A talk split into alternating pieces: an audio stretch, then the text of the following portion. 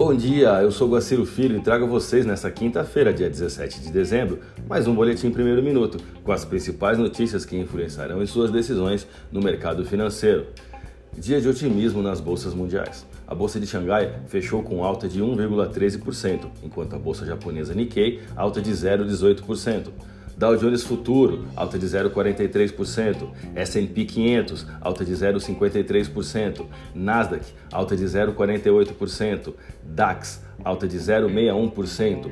Eu chamo a atenção de vocês para o dólar index, que está no momento com queda de 0,58%, indicando um apetite a risco nesse início dos negócios.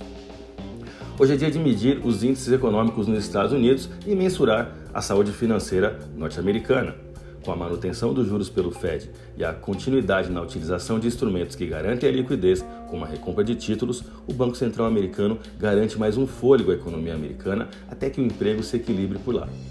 Hoje, o índice que mede os seguros iniciais de auxílio-desemprego trarão essa visão do setor. Mais cedo, às 7 da manhã, a Europa divulgou seu índice de preços ao consumidor da zona do euro, que vem em linha com as expectativas, ou seja, retração de 0,3%. Vamos aos gráficos.